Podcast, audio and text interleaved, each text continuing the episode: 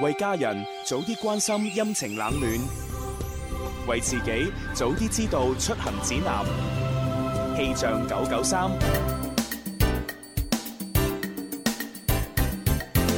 氣象九九三有寶寶同你一齊嚟關注天氣變化。今日好明顯呢係覺得熱咗嘅，而家嘅室外氣温係有三十三攝氏度，相對濕度係百分之五十八，吹兩級嘅北風。預計中午十二點半到下午三點呢段時間，廣州市係多雲間晴，氣温介乎於三十到三十四攝氏度之間，吹輕微嘅東南風。另外啊，氣象台就預計七號到九號呢段時間呢，受颱風外圍下沉氣流嘅影響，廣州市會出現大範圍嘅高温天氣㗎，最高氣温會達三十七攝氏度左右。各位一定要做好防暑降温嘅工作。另外喺室外嘅朋友呢，要多多注意防曬喎。氣象播報完畢，呢度係我最愛的電台廣東廣播電視台音樂之聲。春有百花，秋有月，夏有涼風，冬有雪。氣象九九三，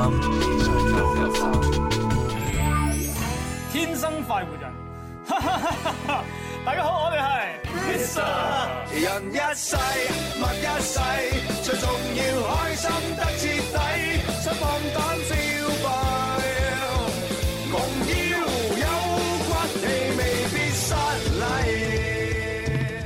伴你走過每一天，天生快活永遠不變，照亮心中的小雨點，給你歡笑似坐飛氈。快樂旅程和你打開，一起走進直播精彩，放肆去同時間比賽，開心快活，不等待。歡迎收聽星期四《天生快活人》節目，直播室有朱容啦，直播室有蕭敬元。直播室有寶寶，係啦，咁啊，亦都要同大家咧就提醒翻，我哋今日咧又係音樂之聲有錢派喎，冇錯啦，我啊哋一係就唔派一派，一連派八日。係啊係啊係啊！咁啊，琴日咧，我哋開啟咗第一日咧，就喺第三 part 嘅時間段咧，就問一個問題。係咁啊，然之後咧，大家就將嗰個問題嘅答案咧，就發過嚟廣東廣播電視台音樂之聲嘅官方微信訂閱號。冇錯啦，誒 Music FM 嘅官方微信號，係啊咁如果有朋友嘅話，真係發錯 咗㗎，咁咁我嗰啲哋好多添啊，嗰啲冇辦法啦， 係咪？我都唔明。咁啊，記得啦，就係我哋今日咧第三 part 嚇一點半翻嚟之後咧，就要問出一個問題。嗯係咁啊，但係大家咧就一定要而家咧先關注咗音樂之聲嘅呢個官方微信訂閱號先。係啊哦，關注啊關注之後咧，就我哋今日咧問嗰個問題都係會好難嘅，嗯嚇咁 啊，然之後咧問完之後，我會稍為俾啲 tips 大家，嗯咁啊大家咧就將嗰個答案嘅簡體中文字嚇一字不漏，又唔好多，又唔好少，又唔好有加空嗯標點嚇，唔好加係誒空格嚇，嗯咁啊直接咧就發去音樂之聲嘅呢個訂閱號，係咁咧就最快嘅嗰位朋友誒，然之後又喺電話連線裏邊喺我哋節目連通咗出咗聲嘅，嗯咁就可以獲得咧九十九個三啦係。啦，俾啲 tips 大家咧，就係你唔好話淨係發一個答案咁大 把，你可以無限咁樣樣發嘅。係咁發插你屏都得你㗎。只要大概概念係嗰幾個答案，你咪即刻用最快速度發上嚟 咯。係啊，同埋咧，如果你答啱咗咧，俾個回執俾你，你唔好咁開 心住啊！你用最快速度填咗個回執裏邊嘅資料，提交成功就 O K 可㗎能啦。人哋快過你㗎。咁啊，嗰個資料咧就包括你嘅姓名，姓名咧你可以就係求其寫都得嘅，啊嚇啊最最緊要簡單嚇啊咁啊，但係咧個電話號碼一定要啱嗯嚇，哦如果唔係我哋到時連線揾唔到你咧，咁啊嗰九啊九個三咧都唔係屬於你嘅咪。就係你最咯。好打定先，然之後複製黏貼咁啊最快啦。你知唔知琴日啊，我有聽節目係㗎，我哋聽節目嗰啲主持人啊問嗰啲問題啊幾簡單啊，係 車載生活嘅主持人係邊個喎？係啊，咁全世界都知林林變兩啊嘛，係咪？冇辦法我太有難度啦我哋真係唔同，我因哋。因為我哋節目太有深度，係啊係啊係啊係啊，完全都唔一樣嘅，太簡單攞咗佢哋唔識珍惜啊！哦不過都要提醒哦喎，因為咧我哋今次送出你呢個現金咧，就唔係話即時攞嘅啊嚇，而係我哋會有一場活動，嗯咁啊邀請呢啲獲獎嘅朋友過嚟一齊參與，係嗯咁啊同我哋嘅 DJ 親密接觸嘅時候咧，就攞呢個錢。係咁啊，哇攞呢個錢之餘呢，有機會可以獎金翻倍。冇錯，係啊，獎金翻倍係咩呢？就係同我哋幾個主持人呢，就係抽牌鬥大啊嚇。如果你如果大得過我哋嘅，咁就翻倍啦。係啊，好你-刺激你話喎！呢啲50 50嘅機會係咪咁如果大唔先幾好啊？過你咧，有冇得話冇錢啊？或嗱，如者果點如㗎？果大唔過我呢，你可以選擇攬住我影張相。 係。哇，唔係你攬得好驚啊。朱紅舒服，朱紅仲會額外俾個紅包俾你添。咁不如直接攬好過啦。啊！直接攬啊！ 咁咁呢個情況只係存在於你對你對我嘅興趣大過對錢嘅興趣。係嘛？啊，啊。啊，嚟，咁寶寶唔好意啦，誒，請起筷。我我都有興趣。嚟，嚟，嚟，嚟，嚟，嚟，嚟，嚟，橫-橫掂你都係啊，係嘛？真係好想攬好耐啦，係嘛？好啦，嗱，咁呢個呢就係我哋第三 part 嘅送錢啊，係咁啊，然之後第一誒第一 part 呢，我哋都係會一如既往地呢，林兒請食飯玩 Yes or No 題呢，就係送禮物嘅。我哋玩就玩一題咁大把嘅啫。係咁啊！但係情牽一線嗰度呢，今日我哋第二、第三 part 情牽一線有一個主題喎。啊，哦，咩主題啊？呢個主題呢，其實呢就需要大家呢，就係同我哋而家要發生互動啦。活動。因為我哋要先做一個統計，係好啊如果呢個統計做唔成呢，咁我哋第二、第三 part 呢就做唔到情牽一線，唉啊我哋就要轉做其他遊戲噶啦。你-你-係啊，係啊，係啊，大家都唔想啊嘛，係咪先？大家都想聽情牽一線嘛，冇錯啊。想聽你就要誒一齊參與我呢個互動。咁呢個互動嘅一個內容係乜嘢呢？係咯，好簡單啊，你就係發誒兩樣嘢過嚟。乜嘢？第一樣就係你發一個誒，第一樣嘢就係話拍拖嘅時候，嗯你覺得愛情係佔百分之幾？Ừ. 嗯，哇！拍然之後第二個第二個問題就係結婚之後，誒愛情係佔百分之幾？Ừ. 哇！呢個問題真係有深度 啊，將我哋成個成個節目嘅檔次咧提升咗好多 個 level。其實我已經提升咗好多次啦， 你只不過講低只不過大家未發覺。係法國、美國與英國，係啊，嗱，當然啦，你可以係寫百分之幾啊，即係例如百分之一、百分之一百啦嚇。嗯咁啊，你都可以咧用翻我哋中國呢度咧好傳統嘅點樣啊？幾多成幾多哦成？一成定十成？係啦，啊即係如果你覺得哇喺拍拖嘅時候，我覺得愛情係萬歲嘅，啊冇係錯，咁你就發拍拖嗯啊十成。嗯或者嚇九成九咁樣係啦，咁如果你覺得哇結婚之後其實愛情只係佔乜三成嘅啫喎嗯，嚇咁你就可以結婚三成。或哦。者三十 percent 咁樣。咁啊，大家將呢啲嘢你覺得佔嘅幾成嘅話，或者百百分之幾咧，發上到我哋嘅新浪微博同或者係呢個微信，係係嘛？啊係啊，我哋就哦先做一個統計。係啊如果呢個統計做得成呢，我哋第二第三 part 就做情一線。啊啊，嗯如果做唔成嘅話呢，我哋第二第三 part 呢就玩步快。咁點為之做得成咧？做得成咪就係誒嘅有超過誒一百個聽眾係發表咗自己意見，啊哦，咁我就當係做得成啦。係咁啊係，都都唔算好多啊係啦，唔呢算個好多啊係唔算多啊唔。算係啊我平時互動幾百個啦，係係啊係啊，只不過大部分係答題答問題啫嘛。 yes or no 咁 樣。同埋點解要做呢個統計呢？就係我哋當做得成嘅時候嘅話，就會話俾大家知啦，係嘛？啊，做得成嘅時候呢，我就會呢，就係誒分享一篇誒絕世好文。唉咁當然呢篇絕世好文呢，誒可能會對於某啲朋友嚟講，會覺得啊嗰啲偏激啊咁樣。哦咁樣啊但係呢，佢某程度上，我覺得寫得幾合理。好啊好啊，我最近好中意期聽待啲啊偏激嘅嘢，啊 太平淡無奇嗰啲冇乜人聽。係啊係啊係啊，一定有啲衝擊點咁樣樣咧，我哋先至興奮嘅。冇錯冇錯嗱冇錯咁大家快啲發上嚟我哋嘅微博、微信啦嚇係。微博嘅朋友可以搜索「天生快活人」有個 V 嘅，加關注之後直接留言。係咁，微信就喺公眾號搜索「天生快活人」，有應徵就係我哋啦。係啊。 I talk a lot of shit when I'm drinking, baby. I'm known to go a little too fast. Don't mind all my friends, I know they are crazy, but they're the only friends that I have. I know I don't know you, but I'd like to skip the small talk and romance, girl. That's all I have to say, so baby, can we dance? Here we go again, another drink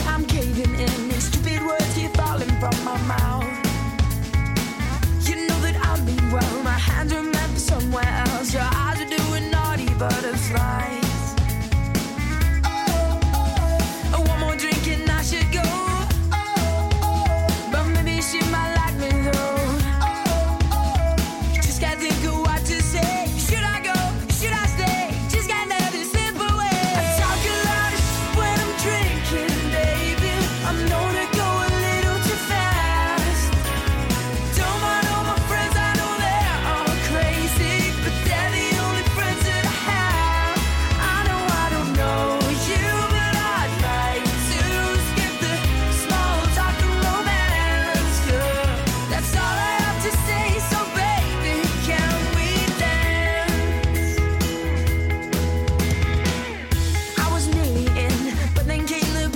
Oh,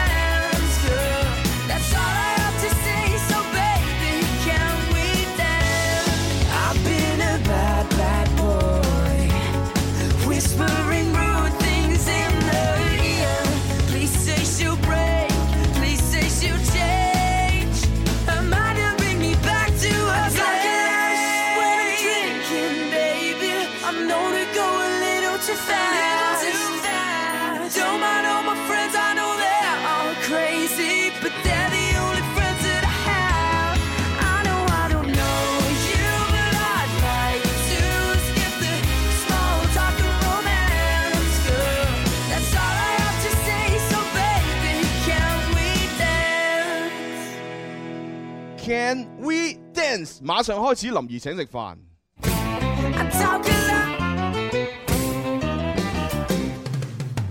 邊個請食飯先至夠婆仔？打通個電話請你答問題，柴米油鹽而家就樣樣貴，但係我埋單，你有乜問題？A B C D，諗清楚先至話我知。答啱我問邊個請食飯？留言請食飯，帶上哈哈超，開心到飛起。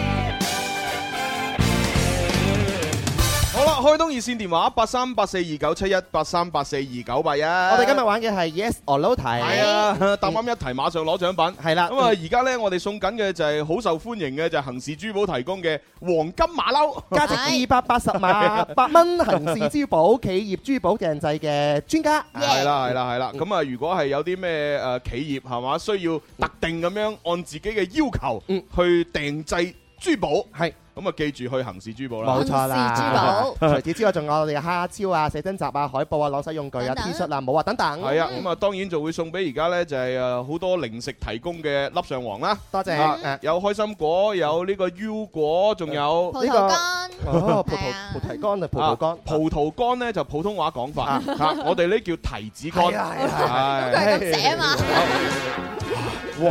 係你咁你咁快請師傅出嚟啊？唔好 意思啊，最細經。係啦，咁啊而家有三種，咁啊去到下星期咧就會有埋呢個冰栗子嘅嗰個券，啊咁啊大家攞住張券咧就可以去粒上皇嗰度就攞誒換到個冰冰栗栗子啦。子好啊係好，咁啊接第一個電話先。喂，你好，你好，叫咩名啊？師仔，志仔入場，一二三。林怡請食飯，我食飯你埋單，帶上蝦開超。心到飛起。好。唉，簡單啲啦，pizza 呢一種食品係源於意大利，yes or no？哇，嗱，你記住喎，我哋唔係問你冇大郎燒 餅喎，我哋而家係問 pizza 呢一種食品係起源於意大利，啱定錯呢？一實咩話一一實， ？Yes sir， Yes, sir 啱嘅。但係呢，聽講咧呢個 pizza 其實都係起源於冇冇大郎燒餅。 哦，打啊 pizza 呢樣嘢真係真係要考究下呢啊呢個真係唔知，傳啊傳說啫，傳說係咁嘅。 咁樣嘅但。係係呢啊個 pizza 呢個名的確都係意大利傳過嚟嘅，佢 P I 二四二四 A 啊哦嘛，好似係啊係啊，即係所以 pizza 咧就起源意大利，啊但係 pizza 嘅前身咧就有傳說話係冇大郎燒餅。哦，我明白啦，就等於足球咧起源於係英國嘅，但係其實咧係我哋中國嘅呢個蹴鞠，蹴鞠蹴鞠係啊，因為咧有個傳說係咁講，我唔知真定假點樣啦啊嚇，就係話咧以前咁樣我哋呢度做燒餅好叻噶嘛，係嘛？即係攞啲麵粉啊，嗯然之後猜猜猜咁樣好煙韌，係然之後咧就誒呃放啲肉啊嗰啲咁嘅餡落去嗯，然之後就包埋佢，然後包咗之後將壓扁，係哦然之後咧就誒呃去焗啦，係嘛？係啊咁啊啊啲西方嗰啲人一過到嚟，你知嗰陣時我哋咧好先進，嗯哼佢哋好落後啊嘛，嗯係啊，然之後過到嚟 相一睇，誒啊這是什麼咁樣嗯啊？呢個係乜嘢嚟㗎？呢個乜嘢一食哦，非常之好食。嗯 Tasty 嗯係啦，究竟用乜嘢嚟做㗎？咁我哋就話啊，用麵粉啊，用肉啊嗰啲咁嘢咯。咁樣嗯咁啊，哦，I see I see 咁啊，翻去啦。啊嗯嚇點知翻到去誒西方嗰邊係嘛？佢點樣整都將嗰啲肉咧就整唔到落嗰個嗰個皮裏邊係。咯，點都喺面頭嘅，點都整唔入去，跟住哎呀算啦，我放棄啦嚇，I give up 咁樣，然之嗯放後棄嗯直頭就係猜好嗰塊面嗰塊面餅，然之後咧就誒整整薄佢，啊直接啲肉就放喺上面啊嚇落攞去焗咁樣，哦咁就變成咗 pizza 啦。哦，真係啊，係咪先啊？咁我哋中中國可以源遠流長咁，歷史文化咁悠久係咪係先啊啊？啲人喺我哋學咗啲知識嘅話，偷師啊嘛佢哋再拎翻翻去自己再改造，都唔出係啊奇啊嘛。所以呢個傳說咧，我覺得比較可信。係係由你個口講出嚟比較可 信哦。咁樣係咩？啊，因為你聲情並茂咁樣樣講啦，係係啊啊，然之後我哋再配翻首歌啊，最好咩啦歌。呢咩歌傳說世間每個人也會有一位天使護點蔭。解係呢首歌咧？關事嘅咩？ 真係係好啦，咁我哋哎誒智仔答啱咗喎。係啊，啱咗啊！喂，智仔，咁你係咪揀黃金馬騮係嘛？係黃金馬騮，哦，好啦，送俾你，拜拜，拜拜我終於攞到啦係，佢，終於攞到啦，投咗幾個禮拜，好啦，咁啊，即係黃金馬騮就聽日先有咯喎。冇錯係啊好，下一位電話聽眾入場。喂，你好，你好，誒點稱呼？姓林，哦，林小姐，你好啊係啊好啦，林小姐吓，咁啊，我哋入場先，一二三，林怡請食飯，我食飯你埋單，帶上蝦超，開心到飛起。好啊。啱先問咗題簡單，而家問題難啲嘅。牛百葉嚇，我哋平時食得多啦。牛百葉呢，其實呢就係牛嘅胃部中嘅第三個間隔反胃。真係唔知。呢樣嘢少少真係啊係咪好難呢？真係難啊嗱，講真啦，我讀醫嘅嚇，以前我讀誒高誒誒誒高中同埋初中嘅時候啊，生物都係攞第一嘅。但係我都唔識呢題。咁因為冇教過啊嘛。係啊係啊係啊！嗱，我淨係知道牛有四個胃嘅，係啊咁佢又講話唔知係咪第幾個胃嘅，因為中間咁樣嚇啊所以我哋重複一次嚇啊，我哋平時食開嘅牛百葉係指牛嘅胃部裏邊第三個間隔反胃。啊嗱，但係呢個反呢，就唔係即係我哋平時個個反胃嗰個喎，啊而係花瓣個反。哦，花瓣嘅係瓣，即係第三個間隔反胃。咁係啱定錯呢？林女士？第三個反胃啊，係啊，其實你唔使諗啊，我相信你都唔識㗎啦。你撞下咯撞啊啦，你只能夠撞嘅啫嘛。我 no sir，no sir 咧 No sir 係嘛？啊係唉，聰明如我咧，都好容易答錯呢題。哎呀，哎呀，嗱，本身我俾緊貼士你嘅，點知蕭公子撳一掣， 係啊，我本我本來就諗住，唉，聰明如我，都好容易答錯呢題，咁就暗示啦，我咁聰明都答錯，你就答錯咗 啦，係咪？你咁要啊唔要改答案係啊啊？諗住就俾你改答案，點知蕭公子撳一掣啊，冇辦 法。冤有頭債有主啊！最近天氣熱啊，個人比較性急啊，係係係就覺得哎呀咁佢咁樣會慢咗啲哦喎，你手震啊我就撳咗落去。哦，唔係性性急都其實係啱嘅，咁樣咯喎但係我哋即係如果用喉琴會好啲。哦咁樣咯喎即係個性字係嘛，有啲驚嘛。哦啊係喎你性燒啊冇所謂，啊哈但係你性急咧就啊，硬係覺得啊，係嘛有啲急。 即係粵語都係一個博大精深。啊係啊 à. 係啊係啊後琴啊真係唔同啦。後琴冇乜事啊。林小姐都怪我太後琴。à. 係 Ừ. 啊， 咁啊，所以林小姐就下次再努力啦，好唔好啊？係，只能夠係咁。係咯係咯拜拜，拜拜，走。哦， 咁我我就喺度諗緊呢，即係林女士，即係如果下次再打電話入嚟 嗯呢，誒記得唔好咁快撳掣，係我哋俾多啲貼貼 士佢。啊牛百葉咧，其實可以作為呢個食物嘅材料去用係啊，我嘅。哋去食點心嘅時候，成日都會食到㗎。一般用於呢個火鍋啊、炒食等等用途。咁嗯廣東人咧飲茶嘅時候咧，亦都將佢咧就係蒸熟之後咧當點心食係嘅。啊係正啦，係嘛？落啲黑椒咁樣幾正啊！係 Ờ. 啊 Ừ. 嗯正 晒，跟再加啲豉油啊！講完肚餓 添好啊，我哋接電話。喂，你好。喂，你好。係點稱呼啊？十二。十二。好，入場先，一二三。林怡請食飯。我食飯，你埋單。帶上蝦超。阿蕭唔係做燒。咩？阿蕭咩話？咩咩笑啊？阿蕭咩啊？你講多次。阿蕭唔係做促銷。哦。 阿蕭唔係做促銷， 係我都係唔係做促銷嘅係講得啱，講得啱。好，好啦，咁啊啱先問咗一題難嘅，咁啊而家問題中中間間嘅咯啊嗯。嗯 誒中中間間啊呢個咧，古代文學赤壁賦係唐代陶淵明嘅散文作品。誒， Yes or no？哦，嗱，赤壁之戰啊，大家知啦，係嘛？出自呢個《三國演義》嗰篇小説。係哦啊哈咁，但係赤壁賦咧。就同呢個赤壁之戰咧係冇乜一啲關係都冇係啊， 所以千祈唔好諗去三國 時期啊，係啊，古代文學《赤壁賦》係唐代陶淵明嘅散文作品，Yes or No？ No sir。咩話？No sir。 No sir 係啱嘅。啊！我發覺咧，我每次嗰啲聽眾答完問題，我一問佢咩話，佢就驚噶啦，啊係啊，驚到唔會窒一窒啊唔敢出聲，啊唔通我答錯咗？我我都捉咗個 道，啊捉咗個路啊！就啊係你佢哋每答完個問題嘅話，我哋就話肯定嘅咩話咁樣嘅話咧，佢就會窒咗啦。係啊係啊然之後就會問可唔可以俾啲 tips 啊？可唔可以講多次啊？係啊然之後會感覺咧，成個節奏俾人就感覺就會拖到慢咗啦。係啊係啊 係啊係啊！咁啊，今次都幾好啊，係嘛？No sir 咁啊，啱咯。都好肯定佢答得係係係哎咁你可以揀獎品喎，揀乜嘢啊？快大啊！咩話？快大。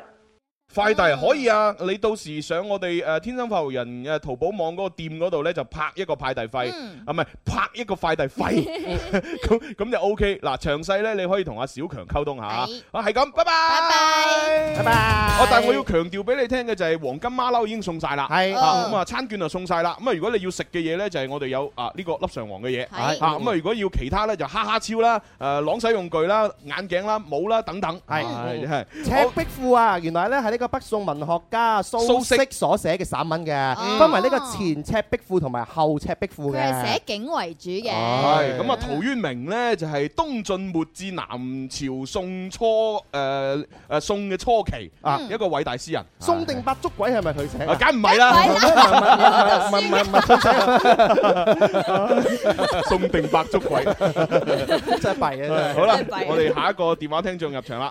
喂，喂喂你咦點稱呼啊？喂，係咪？啊係盧姨啊？哦，盧姨係嘛？唔係唔係啊，唔係盧姨。咁你係邊個啊？謝姨。哦謝姨謝姨你好啊啊好啦啊，你謝姨哋都成日聽唔出我咧。哦，聽得出啊！而我家而你家第二次打通你啊，好幸運。哇咁犀利啊！好耐冇見啊喂，咁不如咁啦，因為你而家誒第二次打通，即係證明你運氣十足啦。係啊係啊咁係啊 yes or no 題咧，其實就係考你運氣嘅啫嘛嗯。嚇，咁啊，所以咧，不如就直接送禮物俾你啦。咁咯係啊，因為你運氣咁好，一定答得啱噶嘛。好唔好啊？啦，阿謝嗯姨係啊，好啦，同阿小好啊好啊！強我嗰日係啊我睇你哋，你哋都唔睬我嘅。我梗係唔睬啦，因為你冇舉手 嘛。好啦，咁啊，同阿小強溝通下，究竟想要咩獎品啊？呢個時候如果下第二 part 翻嚟，如果我哋嘅頭即係嗰個呃嗯誒誒其實已經差唔多超一百啦。哦咁啊係啊，其實可能已經到百幾添咯，我冇咁啊數過。可能哦，咁第二 part 可能就有機會做情牽一線啊！啊，咁我聽首靚歌先。明天的天災，這麼的多，你阻止到麼？拿出今天的歌，好好的播。無花果今天開不到花，最終都結果。人哪會計算到擔保不錯？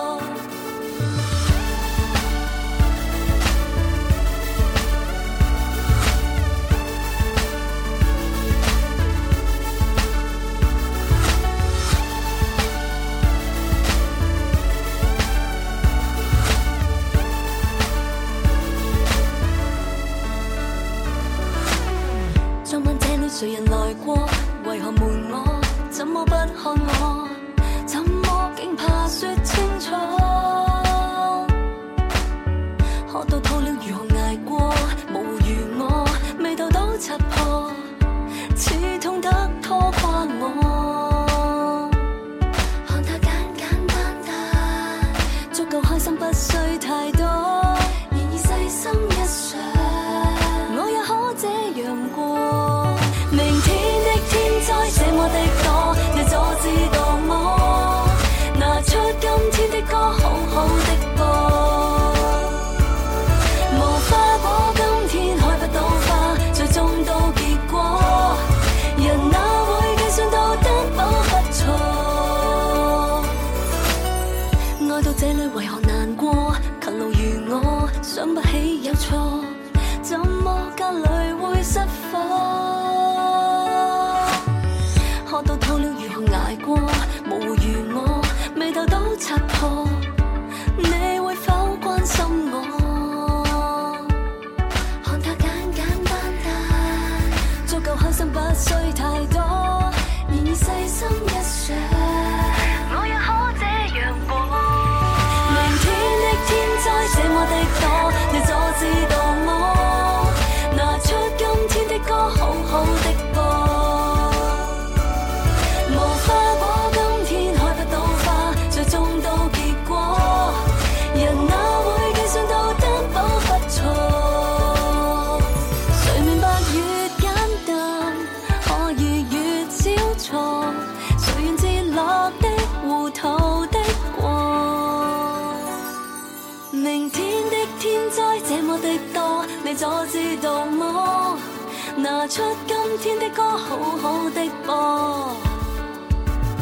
無花果今天開不到花，最終都結果。人哪會計算到擔保不錯？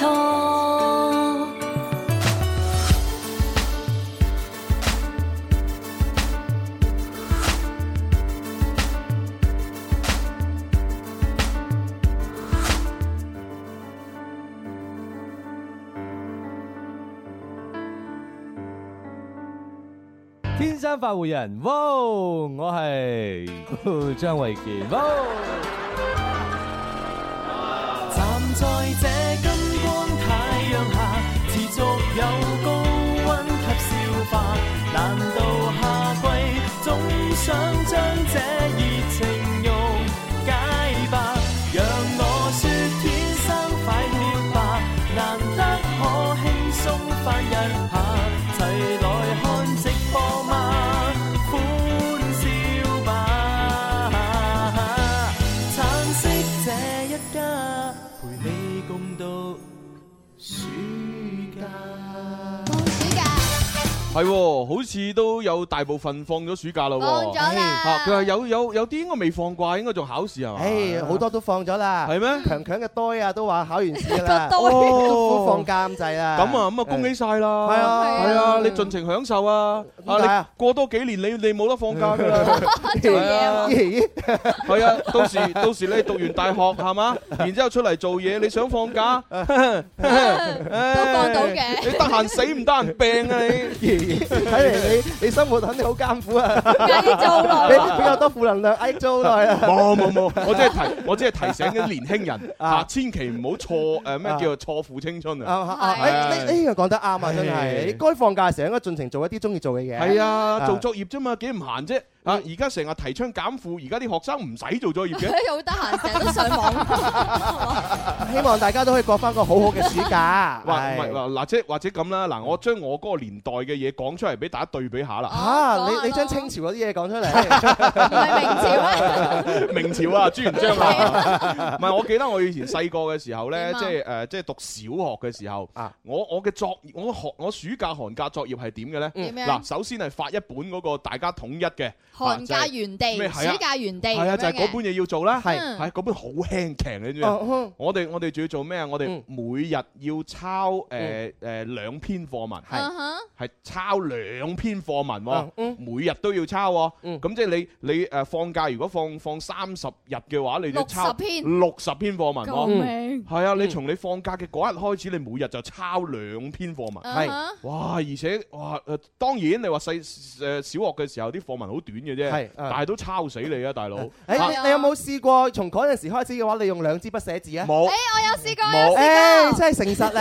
嗱，點點解我唔用兩支筆寫字啊？我試過兩支筆寫字，啲字唔靚係係我真係好核突。我要求太高， 我唔啊我唔咁樣，我唔想咁樣做，所以我就一支筆寫。我恨不得用三支筆寫啊！係我到後來進化咗係點樣樣嘅？點樣你知道啊人哋一般揸筆嘅話，啊，而家誒收音機聽唔到、嗯睇唔到啊嚇，咁樣揸噶嘛嚇。我係用呢個食指同中指夾住支筆去咁樣樣揸，誒誒，咁樣樣我都寫差。你唔多你有冇誒試過？我係攞嗰啲橡膠啊，攞嗰啲 橡筋嚟捆住幾條試下，可唔可以一排咁樣？係啦，我我哋真係會咁樣樣 試過，係啊。怪大得啦大個咗，而家咪不學無術 咯。原來學霸同學渣就係咁嘅分別 啊！係我真係唔啱嗱喂繼續啊講埋我落哋去講翻咧，其實唔止㗎啦。嗰本嗯寒假原地、暑假原地啦，咁然之後每日要抄兩篇課文啦，咁嗯然之後咧每日咧仲要寫一篇日記啦，嚇啊一定要哦做㗎嗯噃。就算你冇嘢寫，你都要寫㗎喎。今天我吃了一個飯 咁啊！而嗯而且係要求每一篇作文咧四百字嘅喎，哇，係啊小學咋哦喎？小學咋係哇啊好。嚴格啊！係啊，咁啊，然之後除咗呢個寫作文啦，除咗呢一個誒抄課文啦，嗰本原地啦，啊咁呢個即係語文科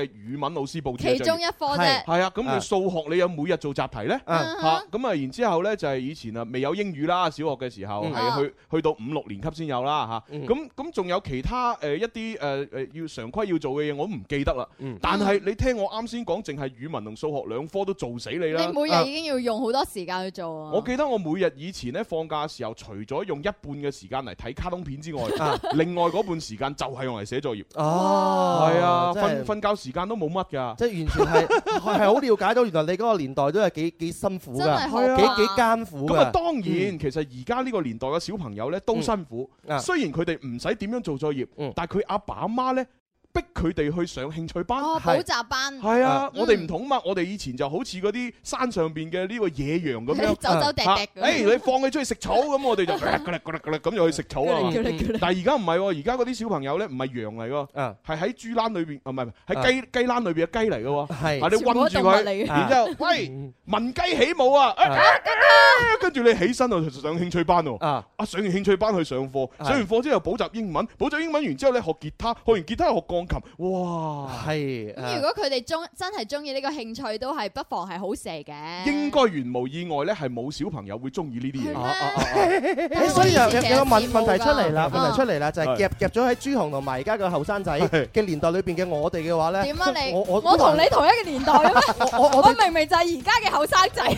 我我我都還算幸福啊，係啊係啊係啊， 因為好多嘢嘅話咧，我我會選擇咧就係誒玩咗先嘅，係啊我都 係我都係所以我我到而家嘅話，我都童年陰影都少啲，所以你會對比大哥可能有啲有 啲係嘛，有啲能量係嘛，喂，不過正常啊，不過唔係，其啊實我講呢樣嘢出嚟咧，就唔係要批判而家啲家長。啊，其實啲家長咁樣做咧，都都無可厚非。用心良苦嘅因為啲小朋友講真啦，你唔逼佢，佢真係唔成才噶。嗯，即係每個人嘅方法唔一樣啦。係啊啊，真係真係，如果你太由即係太由任由佢自由咧，確實係會累咗佢嘅。啊始終佢哋細個係有啲啲唔懂事嘅。係啊啦，所以咧你適當時候逼下佢咯，唔好逼得太緊啊得係㗎，就好似拍拖一樣，嗯嗯係嘛？個女仔對你有啲意思，你就唔好日日問，喂點啫？一齊啊，一齊一你齊愛一唔愛齊我一齊啫咁啊唔好日日問啊！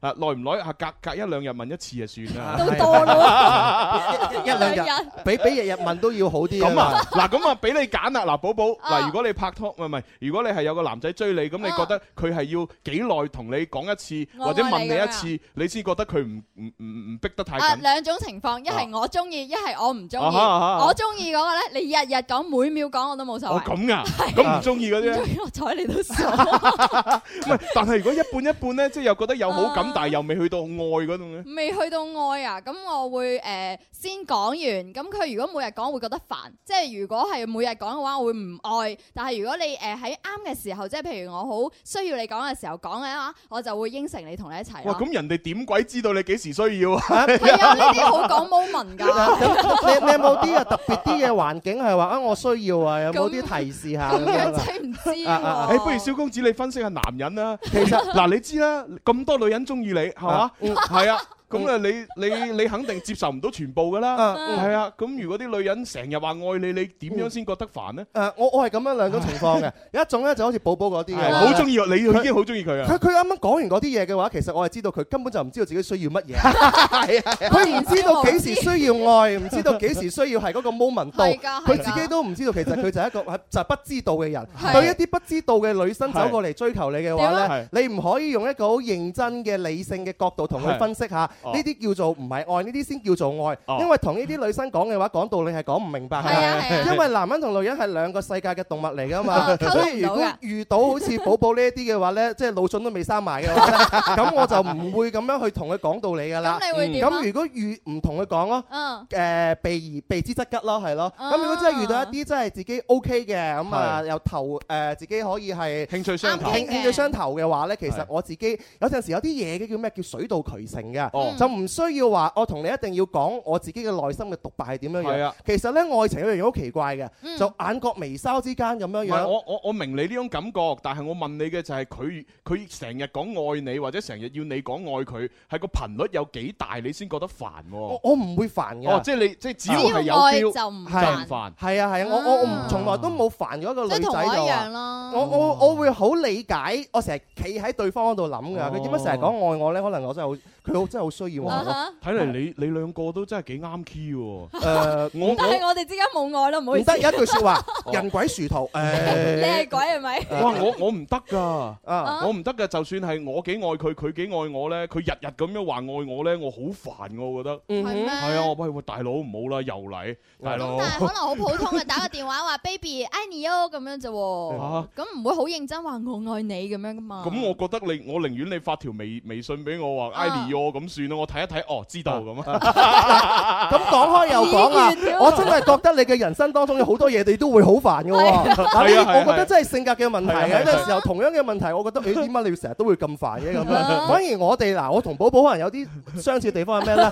我哋比較可能我哋係蠢蠢鈍嘅人嘅話 咧，難得有好多嘢嘅話咧，你覺得嗯算啦，就咁樣樣係啊過咗去係啊就算數啦，真唔係㗎會俾自己太大嘅壓力咯。有時 候嗱。蠢啲係好噶。啊啊啊啊！係一不過啲叫真蠢，一啲叫假蠢唔嘅。係，不過講真，我雖然覺得咁樣做好煩，嗯但實際上我到而家我都未遇到一個咁樣對我做嘅異性啊嘛。真㗎係啊，咁以後每日都同你講一次啊喂喂咯。喂喂喂，冇冇冇冇，滿足你嘅願 望冇冇冇冇冇冇，喂咁咁我會煩死啊！誒都都得嘅喎，你可以試下每日同朱紅講一次我愛你，愛你咁啊 睇下你講幾多次朱紅佢會 煩，因為朱紅煩好 容易睇嘅，寫喺塊面度佢係寫喺節目嗰度嘅，你知唔知 道？係啊，因為我平時都係唔講嘢噶嘛啊，我我淨係做節目先講嘢㗎咋。你會將自己嘅喜怒哀樂喺節目裏邊表達出嚟。係啊，所以所以其實聽我節目嘅聽眾有一個好好好好勁嘅地方啊，就係話誒誒，你哋會比我嘅親戚同埋我嘅朋友更加了解我。係啊因為我嘅真性情就係表達喺節目嗰度。啱係真係啊但係反而我日常生活呢，我完全唔講嘢。係你係收埋嘅，係啊啊。係咯，呢樣一樣嘢好唔好啊？等到你百年歸老嘅時候就有咗 定定律㗎啦，唉。一定唔 好。唔一定嘅，見仁見智我哋第一 part 裏邊邊咧有一個嘅調查統計啊嘛，嗯係咪？咁而家嘅話有好多朋友都留言上嚟㗎啦。好多啊。咁啊，咁啊，我哋冇時間讀咯喎。咁點算啊？咁啊，我哋聽只歌先啦。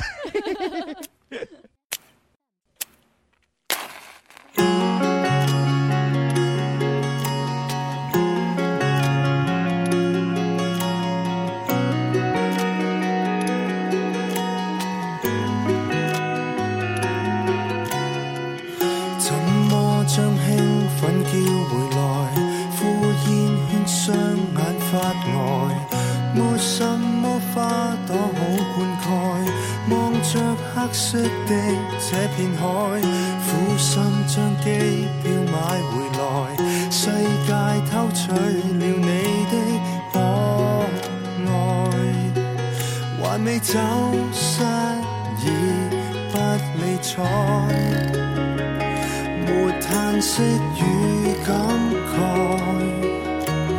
但由沉默埋沒愛，埋沒也好，只知道感覺失了蹤，不知道戀愛這麼重，挑剔再爭拗，然後不相信，從你眼中找到了拯救幾秒鐘，只不過期望已經不同。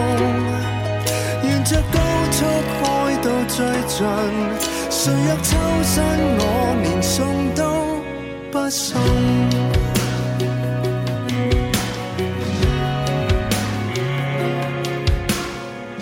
當軌跡不會轉回來，你看清楚了我多不配愛。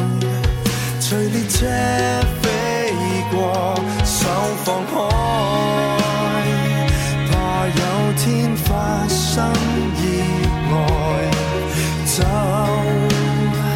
隨成熟逃避愛，逃避也好，只知道感覺失了蹤，不知道戀愛這麼重，挑剔再爭拗，然後不。相信，從你眼中找到了拯救幾秒鐘，只不過期望已經不同。沿着高速開到最盡，誰若抽身，我連送都不送。也許我不英勇。黃或激不知你懂不懂？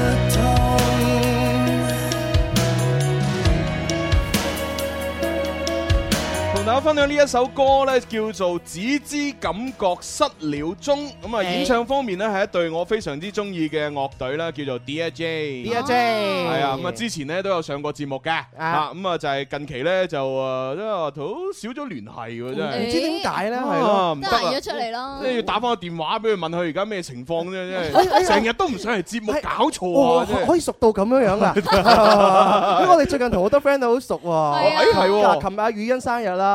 係啊生日 party，我哋真係就特登走過去啦，係好少好少有人買禮物，當中我哋兩個係有買嘅。係啊係啊我我哋仲為咗呢個禮物嘅話，仲喺度策劃咗好耐時間。啊真係喎，你哋好似真係冇送過生日禮物俾任何人嘅喎。啊唔係唔係唔係嗱唔係唔係呢個講錯咗啦。你誤會咗阿蕭公子意思哦點樣啊。蕭公子嘅意思咧就係因為琴晚嗰個神秘啊，唔係叫做秘密生日趴，係其實咧就係誒瞞住阿梁宇欣搞嘅，嗯係啦。咁啊，然之後咧就我哋好多誒同行咧就一齊去咗現場咧，就係嗰個 party 嗰度慶祝。原來係咁咁咧就你知啦，我哋係天生快活人啊嘛，係我哋知書識禮， 咁啊，然之後做人又熱心， 係嗯啊又有熱誠，咁啊，所以咧就喺呢個誒其實起碼琴晚係成呃誒五十幾八十幾個人啊啦，係啊我好似有八十幾嗯個，八十幾個人裏邊咧，咁誒為數不多嚇，嗯咁啊，我哋兩個係屬於有買禮物去送，啊！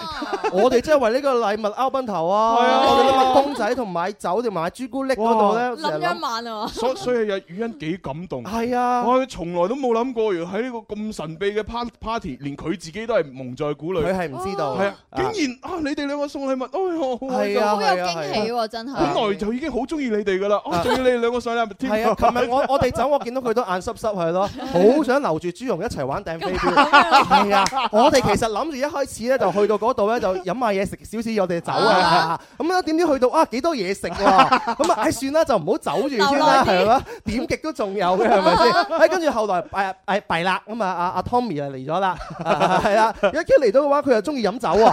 佢一話上紅酒嘅時候，我就知道嗯係時候要走啦。係係係係係。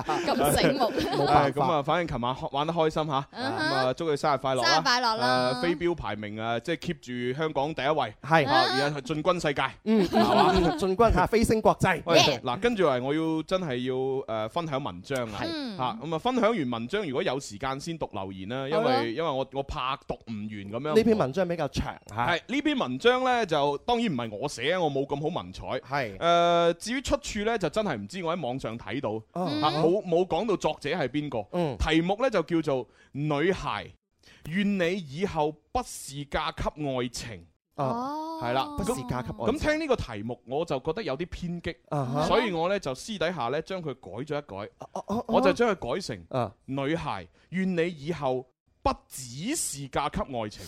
完全完不不一樣，係咁係啊不一樣，客觀好多啊係啊係啊係啊係啊，同埋游刃有餘好多啊， 好嗱，咁啊，即係大家結咗婚嘅又好，未結婚嘅又好，準備結婚嘅又好，或者已經係結咗婚生咗個胎出嚟嘅都好。嗯啊呢篇文章呢，我覺得呢幾有意思。但係如果對於結咗婚嘅你嚟講呢，聽完之後你聽完就算啦，啊啊，你冇得再改噶啦，因為你都翻唔到轉頭啦，你翻唔到轉頭。係啊，但係你啊係啊打算結婚同埋拍緊拖嗰啲呢，誒，你聽完呢篇文章可能可以改變噶喎，可以做一做參考係啊，啊，你嘅人生仲有得選擇哦。係係係嗯聽下先啊啊，一日要未結婚嘅仲有得揀噶嘛，係好使乜要個襯底咧啊？唔使啦，直接嚟 啦吓。女孩，願你以後不只是嫁給愛情。其實想寫呢篇誒、呃文章好耐噶啦，係因為我而家有一個好好嘅朋友，佢正在為愛情赴湯蹈火。有人曾經說過，希望以後結婚唔係為咗合適，唔係為咗年紀度，而亦都唔係因為父母嘅百般催促，而係因為愛情。你去死啦！愛情幾千斤啊！愛情可以當飯食，愛情可以當屋主，愛情可以當車揸，愛情可以當錢使。哇！大哥大哥，你啱啱嗰句嘅話真係好犀利真係啊嚇親我係咧成個樓前所有人都個都身體向後仰一樣，啊係咧係啊，好，咁啊繼續啦。但大家做好心理準備嚇。各位女士，誒、喺你嘅婚姻裏面一定要保持清醒同埋理智，千祈唔好俾愛情沖昏咗頭腦。結婚係一件好神聖又好偉大嘅事情。我遇到過談戀愛四五年之後結婚不到一年就匆匆離婚嘅。好多情況唔一定係因為出軌等客觀因素，而係因為結婚之後生活上嘅一啲瑣碎嘅事情，你哋兩個發現兩個人根本唔合適。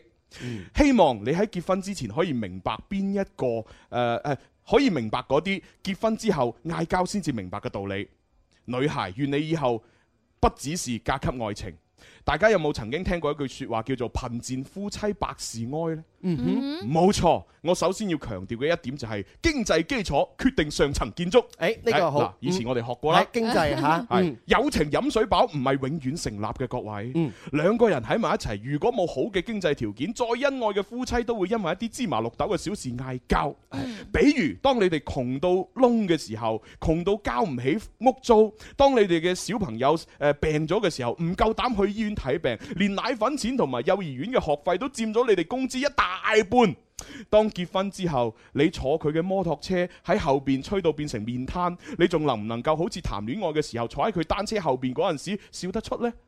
嗯，畢竟喺當今嘅社會呢，錢仲係可以解決到大部分嘅問題嘅。你試諗一下，當你決定出去旅遊，又或者買一啲稍為高檔一啲嘅品牌，而覺得囊中羞澀嘅時候，嗯當呢個女仔嘅攀比心理呢，誒、呢、個女仔嘅攀比心理一定會令到你哋呢段感情呢迅速變形。嗯喺呢度其實冇貶低啲女仔嘅意思，只係客觀咁樣講客誒、呃客觀嘅事實。嗯可能一次兩次你唔覺得，但係量變達到一定嘅程度就會產生質變。嗯所以當一個男人啊單膝下跪向自己心愛嘅女人求婚嘅時候，請先諗一諗，你能唔能夠俾到佢想要嘅生活呢？你能唔能夠買得起佢中意嘅婚紗呢？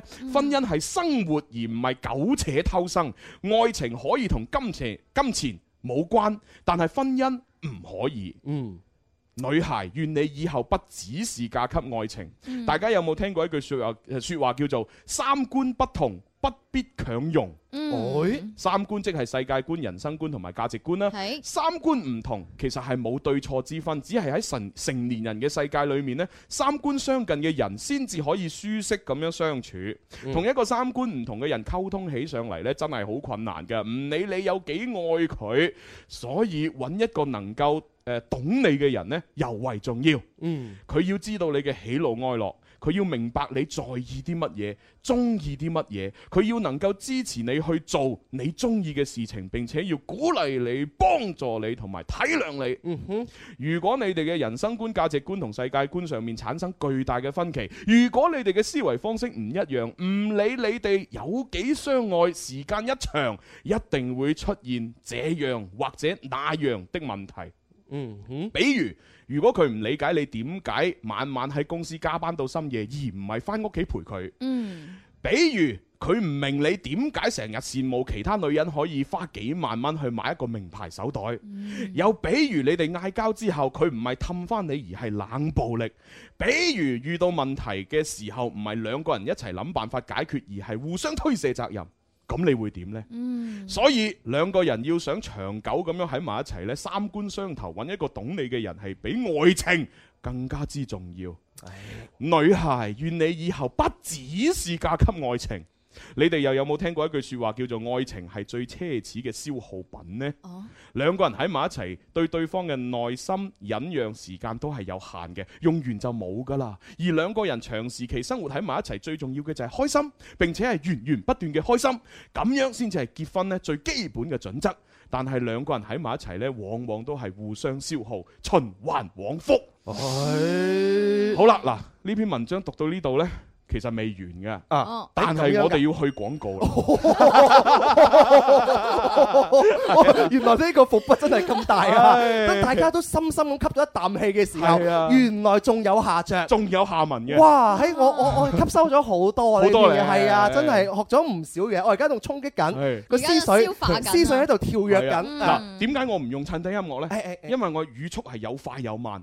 如果用襯底音樂呢，我嘅語速就只能限制喺同一個速度。哇讀起上嚟就冇咁抑揚頓挫。啊哇！哎大哥你真係高境界，冇辦法啫，即係夠講呢 個冇辦法， 我哋天生發育人就係有深 度，係冇錯冇辦法呢啲嘢真係啊係。嗱我我哋連去廣告搞得好準。係啊，係呢個時候休息一陣，轉頭翻嚟繼續玩。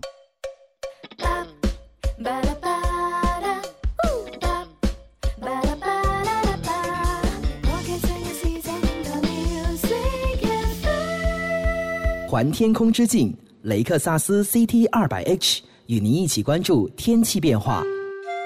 为家人早啲关心阴晴冷暖，为自己早啲知道出行指南。气象九九三，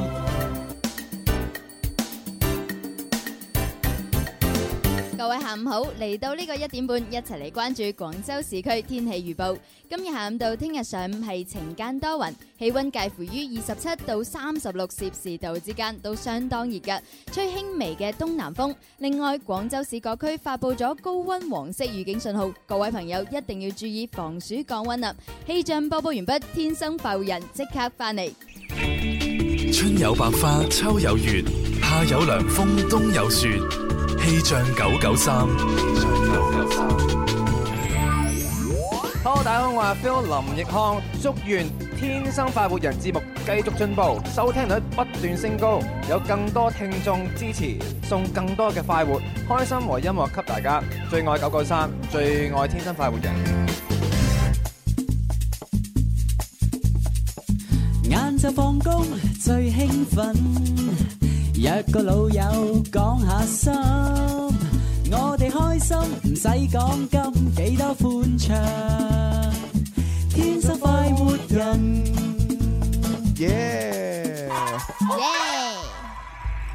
好啦，咁啊，歡迎翻嚟第三 part 嘅《天生浮人》直播室，繼續有朱容啦，有蕭公子。繼續有寶寶。系哎今日咧，就喺我哋所有聽眾咧，就係熱烈咁樣參與到我哋一個呃诶诶诶调查報告裏邊， 咁所以我哋先可以開啟到今日兩 part 嘅情意一 線。到而家為止應該有幾百條嘅回覆。係啊係啊，咁啊稍後時間我誒分享完篇文章咧，都會係咁以誒揀咗啲精選嘅留言咧啊讀出嚟俾大家欣輕輕賞。讀一讀嘅呢個百分比係點係樣係啊？係，咁啊啱先我哋分享嘅一篇文章咧就係嚟自網絡嘅，咁啊題目咧就係叫做《女孩願你以後不是嫁給愛情》，係咁我就改咗個題目咧就係嗯願你以後不只是嫁給愛情。只係輕描淡寫改咗幾個字嘅話，意思都唔一樣啦。係啦，咁啊未讀晒嘅嗯，咁啊呢個時候啊繼續分享啦。係好啊咁啊為咗個延續性嚇，咁我就向上咧褪前一啊段，係係係係 等大家可以知道上一段講講咗咗啲啲咩乜嘢。係講咗啲乜嘢，我哋都要消化下。係兩個人喺埋一齊呢，對對方嘅內心忍讓時間都係有限嘅，用完就冇噶啦。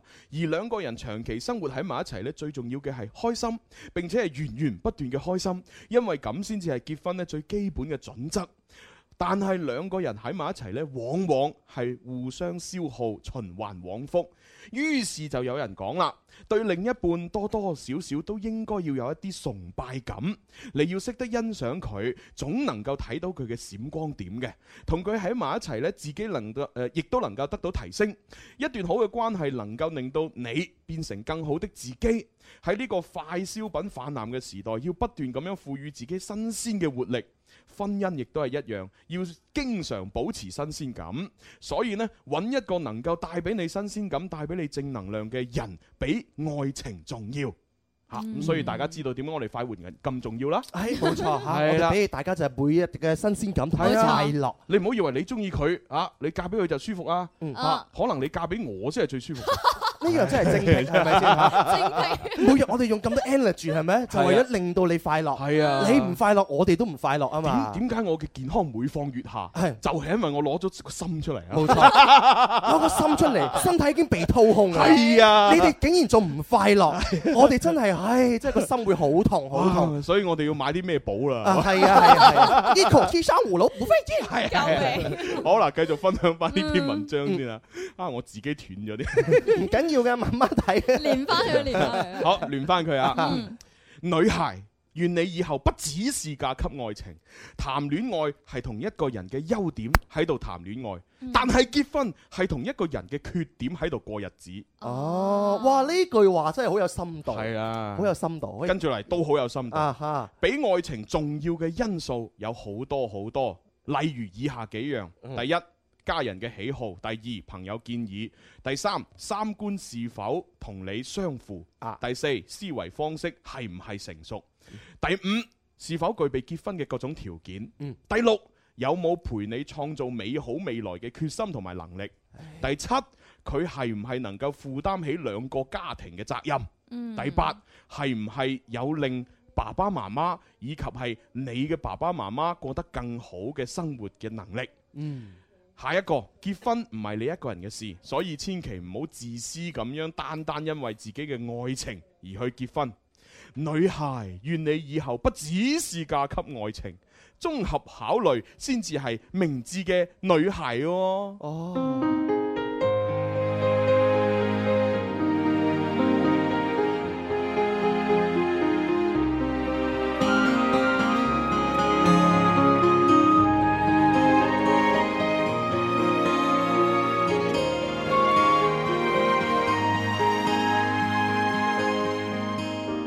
已經終於覺得背後從來沒有你，也都開始了解失戀從來未影響好天氣，已這麼通透，餘情不會負累到你，應讚我了不起，已經聽飽勵志歌所唱的別放棄，也都思考哲理書所說的沒可喜不算悲，你麻木只差一霎眼。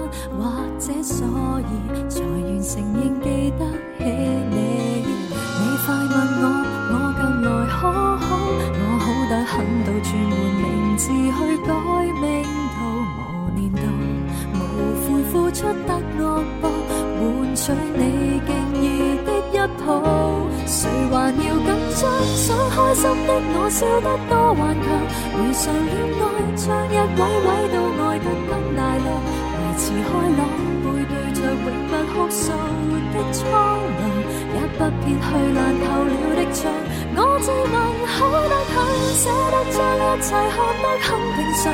與客放高端一盞孤燈，也可當月亮。不熱不友對殺人情緒開張，自信徒頑狂悲觀的思想，強硬去活得開心，變成畢生信仰。你想清楚某些戀愛其實是嗜好，也看得出太多傷感完全是慣性地製造，冷暖自知心中有數，野心一步陪伴懷內自識自豪。你快問我，我近來可好？我好歹狠到轉換名字去改名圖，得睇到無悔付出得惡報，值得。你再次跟我要好，誰還要緊張？想開心的我笑得多頑強，如常戀愛，將一位位都愛得更大量，維持開朗，背對着永不哭訴的蒼涼，也不撇去爛透了的像。我自問可得很，捨得將一切看得很平常，與黑風高點一盞孤燈也可當月亮。殺人情緒開張，自信徒頑狂悲觀的思想，強大到再可一起，也是不痛不癢。勞煩你抽空感想，想開心的我笑得多頑強，如常戀愛將一位位都愛得更大量，維持開朗，哪怕沒有了一切，有手癢，一不撇去爛透了的像，我自問可得很。不稀罕得到也相當可惜，多麼珍惜太重了也可拋低半路上，剩低雙手對殺人情緒開張，似信徒頑狂悲觀的思想，強硬去活到開心，變成畢生信仰。無奈是今天的我，即使再好，都只好要被你生疏的。同大家分享呢首歌咧，嚟自麥家瑜嘅《好得很》啊係嚇，哎有埋呢首歌做埋呢個 ending 嘅話咧，成件事嘅話係一種升華。係啊係啊，咁啊希望咧即係分享你呢篇文章咧，對所有誒未結婚或者準備結婚嘅人都有效啦嗯嚇。咁啊結咗婚嗰啲咧，唔好諗咁多嘢啦嚇，嗯，唔好諗啦，咩都唔好諗。因為你結咗婚啊嘛，係 咪先啊？啊結咗婚啊嘛不過真係好有用，俾對其他人有冇效我唔知，反正對我自己係會學到嘢誒咯。咁你諗住將來華強北呃誒啊啊咩啊？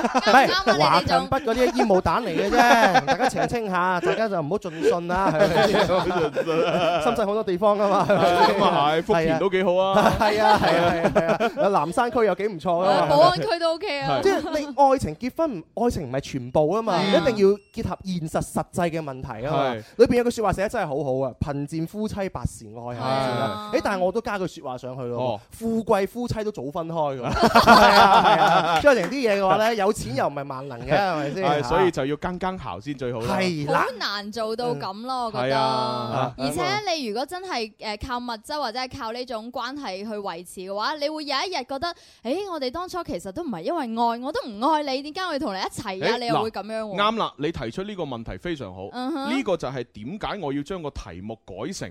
誒，即係加個子落去就係女孩願你不只是嫁給愛情咧，嗯就係話其實呢篇文章佢好強調一樣嘢，就係唔好將愛情喺結婚裏邊睇得太重。咁、啊嗯但係呢，其實誒、呃我自己嘅理解呢，就係、佢只係將另外一即係適合嘅嗰一部分無限擴大。哦其實你必須係要嗰個人，又係你要對佢有愛嘅感覺，嗯哼又要係適合你，咁樣先至可以結婚，而唔係話純粹揾個適合嘅人就結。嗯咁講真，我哋適合嘅人大把咧，呢個世界上係嘛？嗯咁愛愛嘅人亦都大把，係哦咁，但係又要愛，又要適合，又要你哋兩個識得到好難，識到之後又要了解，喎係啊，所以點解大家嘅誒唔係個個人婚姻咁圓滿，就係因為好難啊嘛啊，係啊，嗯所以就係要同時滿足呢幾個條件，你要識得佢，有機會互相了解。第二，你真係對佢有愛，佢又對你有愛。嗯第三，你哋兩個好適合，咁你同時滿足呢三個條件，係嘛？嗯所以一有好多人一生就喺度追尋住呢樣嗯嗯嗯嘢，啊，對咗追尋唔到，係冇錯係就好似蕭公子你而係 家，係，我而家就一直喺度追，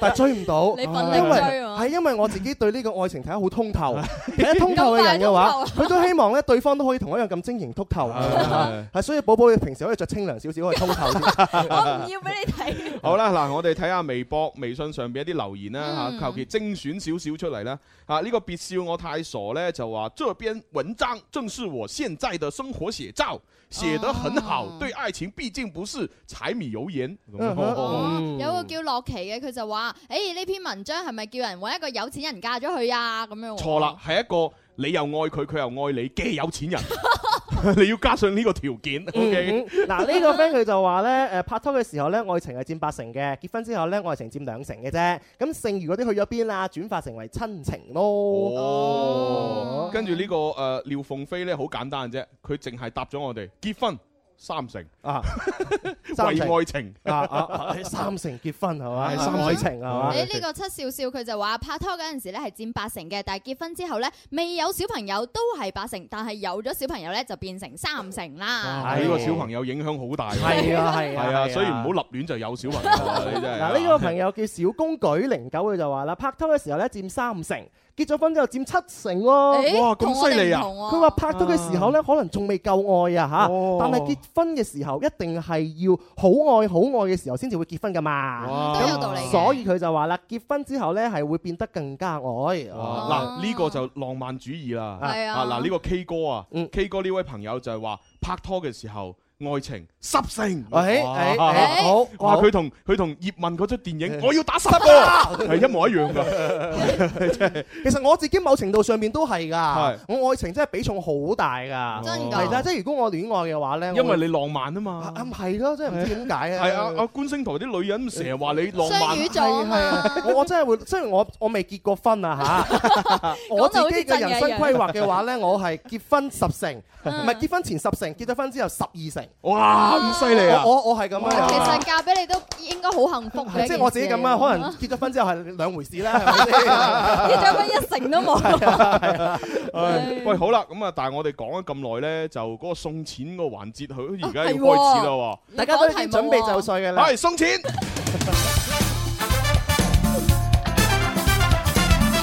好咁啊！呢個時候呢，各位朋友準備好你嘅手機啊！我哋要問一個問題，你呢就將呢個問題答案嘅簡體中文 字、啊，就係、千祈唔好加空格，又唔好加標點啊！一定就好準確咁樣發到去廣東廣播電視台音樂之聲嘅微信公眾號。咁、就誒、如果答啱就馬上會收到回執，收到回執馬上用最快速度寫低你嘅名同埋你個正確嘅電話，咁啊，然之後發翻俾我哋。啊，速度最快嗰個可以獲得九十九個三。喺我哋而家九啊九啊三已經準備就緒，係啊咁我覺得今日要問嘅問題係乜嘢啊咧？唔係我我問問題之前呢， 唔係之誒嘅時候呢，你要誒查翻呢係我哋一誒 Music FM 攜手同邊個一齊做？啊係啊，神風奧迪周年慶係啦，神風奧迪周年慶啊！咁啊，我哋就一路送，係咪送一個星期啊？八日。哦，送八日。哇哦，咁唔止一個星期，係一個星期零一日咯。係啊，但係係星期一至五嘅工作日數。哦好喎係好啊喎嗯好嗱，今日嘅問題咧就好簡單嘅啫嚇，咁啊就係話咧，我哋平時咧即係如果去到呢個中醫院裏邊，嗯或者嗰啲養生館裏邊咧，喺咁啊佢咧就係除咗會有啲咩例如腳底按摩啊，嗯係有天灸啊之類咧，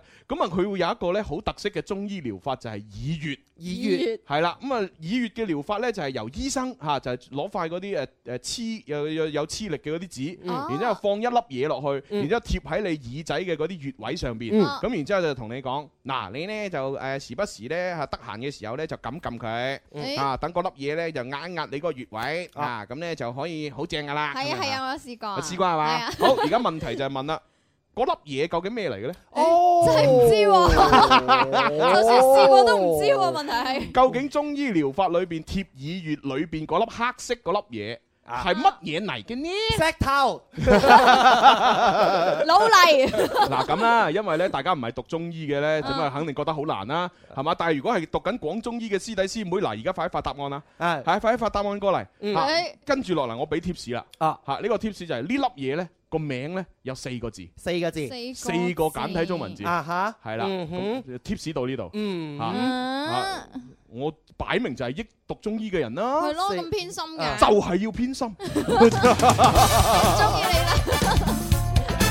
唔係啊，點解啊哦？因為讀中醫嘅人呢，其實中午一定冇時間聽節目㗎。又係啊喎，要加班噶嘛。你你知唔知讀大學裏邊咁多嘅專業最辛苦係讀讀醫嘅人？啊！讀其他專業嘅人成日可以去打機，可以去上網， 可以去追女仔，可以去呢樣嗰樣。嗯啊但係讀醫嘅人每日就係背書、背書、再背書、又背書，日日都背 書。好激動啊！知你都唔知我哋讀醫嘅人幾慘？唉，但係算啦。大哥，你需唔需要休息下？識路啊，識路。不如聽翻首歌先嚟，好唔 好啊？或者我話啲好消息俾你聽啦。係啊，廣州國美有優惠啊嘛。係啊，呢個七月嘅八號開始咧，廣州國美咧係十四週年慶典啊！咁慶典肯定係有優惠嘅啦。屆時有國美會聯合所有合作嘅空調廠商打折促銷放量特賣啊！購全場指定嘅空調櫃機咧送掛機啦，套購空調滿額咧仲加送落地線同埋電磁爐等等啊！好似呢個至高一匹空調咧僅售一千四百九十九，而美的嘅大一匹空調咧僅售一千八百九十九。咁如果你話啊，我暫時唔需要買空調，你都可以睇下其他電器噶，好似呢個全場嘅冰箱啊、洗衣機都有七折嘅。屆時咧就係、七月到八誒七月八號到十八號呢個十日可以大家去睇下啦。哦，咁啊，嗯七月八號仲有兩日就係哦咯喎，係啊 係啊，咁啊，大家就嚇買電器，記得係廣州國美。係咁而家嘅話咧，我哋呢個嘅 Music FM 嘅微信公眾號咧，大家歡迎大家將你嘅答案發上嚟啦。 係啊，咁記住係四個簡體中文字啊。係咁，嗰粒嘢到底係乜嘢咧？四個字啊。係啦，咁啊嗯粵語裏邊嘅音咧就係哦哦哦哦咁。哦哦哦哦嗯嗯嗯嗯。啊哈，嗯哼哦估下啦大家哦我我覺得現場朋友都拗晒頭喎， 係咯，嗯唉啊你哋可以查下噶啊嘛，哦啊係資訊咁發達，上網一查乜都查係到咩？啦。我查咗好耐，我查 唔到，真係慘咯。嗰邊嘅反饋咧就好多人發緊答案，但係仲未有人係啱。係係咁啊！呢呢樣嘢咧有一個植物嚟嘅，啊咁啊植物嘅一個誒未成熟嘅果實，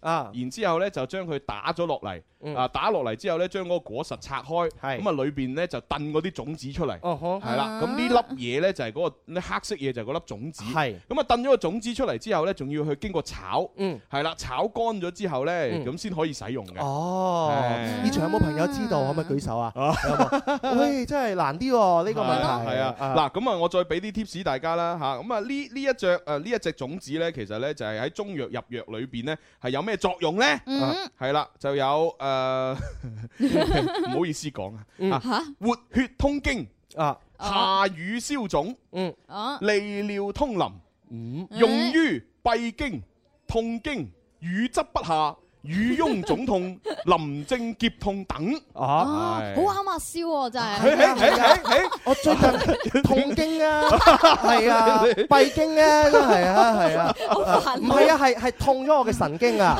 同埋我我嘅神經唔 閉合啊，閉塞啊肌肉係閉神經閉塞咗啊，啊 所以有啲思維嘅話咧，冇冇乜冇乜諗法 啦，係啊，所以呢隻嘢可能啱我用啦，係啊，即管試下 啦。係啊，咁知道答案嘅朋友咧，都係嗰句咧，發到到我哋嘅 Music FM 嘅官方微信，係係啊係啊係啊咁啊，然之後咧，而家又有好消息講喎，啊，中意唱粵語歌嘅朋友咧，就可以報名咧《粵韻風華》節目嘅《我是 K 歌王》嚇。係嗯啊報名熱線係誒六一二九三三四二，六一二九三三四二。外地嘅朋友加零二零啊，係咁啊！另外咧，如果係即即中意唱粵語歌嘅小朋友咧，係咁啊又參加另外一個誒節目嚇，就係我哋天生發育人咧同埋娛樂前線咧一齊誒聯合主辦。中國小金鐘粵語歌唱吧。係啦，係嗯啦，咁啊，即係報名參加嘅時候咧，就有機會又喺我哋誒電台節目出聲啦，嚇，即係表演啦，又可以咧喺呢個電視節目裏邊咧就係亮相。亮相仲要亮足一百秒啊！係啊，咁啊，而而且而且仲要係咩嘅喎？好最最終嘅獎品咧就誒同埋獎金好豐富喎，係好豐富㗎，係啊，我都去參加下先。係啊，只要你年滿十八歲以下，又中意粵語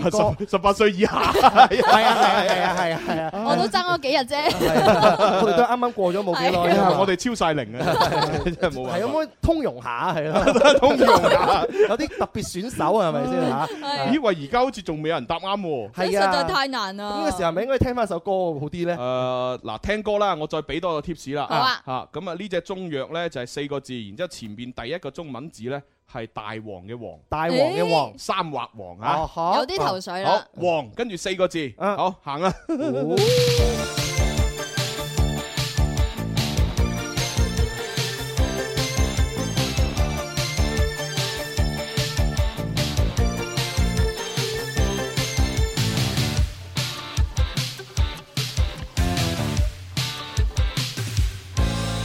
活着大霧默默地在覓我的去路，但願路上幸運遇着是你的腳步。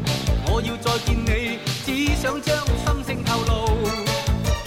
愛慕，獨自望着路上密密畫滿的記號，像是混亂又像特別為了指我路，到處去顧，到處去看，墮入陷阱方知太糊塗。真心比俘虜，仿佛遭圈套，探索這愛路。你那美態已叫我醉倒，我墮入情網，你卻在網外看，始終不釋放。你笑笑看看我，像是望着獵物，我心已傷。我墮入情網，你卻在網外看，始終不釋放。恨愛心中激盪，這陷阱，這陷阱，這陷阱，偏我遇上。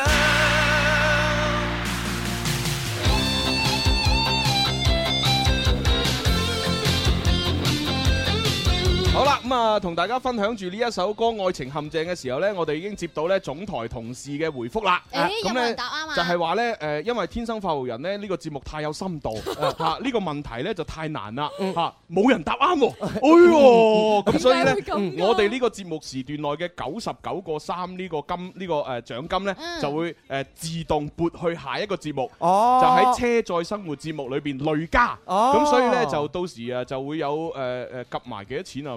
九啊九九啊九個三乘以二，係啦，啊 係啊係啊，咁就得㗎啦。係啦，所以咧，大家而家咧就再發答案過嚟都冇用啦，係嚇，因為嗰邊我哋總台嘅同事咧就已經係關閉咗系統，哦啊係啦，就係話咧係冇辦法啦，你哋發回人啲題目好難，啊嚇，所以就累計嚇，係累啊計。嗯嗯我 我哋聽日仲會繼續送 嘅。咁呢個問題我哋斟酌下， 但我哋會啊降啊低我哋嘅品質嘅。我哋唔會㗎，我哋聽日啲問題一樣好難㗎， 一樣咁有深度嘅係啊，因為如果我問得簡單，咁啲人以為我哋冇深度，啊哈係嘛？其實我哋嘻嘻哈哈嘅時候呢，深度比其他人強好多 倍。試問有邊一個電台節目主持人知道？